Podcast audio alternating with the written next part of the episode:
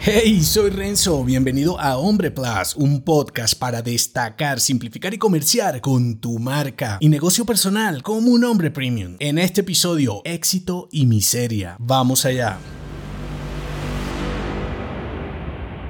Si tus logros te vuelven un hombre miserable, sean cuales fueren, serás un fracasado a pesar de, indistintamente de los parámetros que definan lo que es ser un hombre exitoso en tu entorno, no podrás serlo si la carga te vuelve un infeliz. Si bien el éxito es una definición particular y más personal que social, la realidad es que su connotación positiva debe serte indiscutible. Así que, para ser un hombre exitoso, sea cual sea tu propia definición, y la de tu entorno no puede hacerte cargar con infelicidad, culpabilidad y miseria. Es por eso que los grandes pensadores y autores a lo largo de los años han relacionado el éxito de un hombre con su capacidad de elección, su libertad para decidir lo correcto y su impacto positivo en los demás. La pasión, la felicidad y el progreso traen consigo una sensación de satisfacción personal única e individual. Y aunque ser un hombre brillante puede tener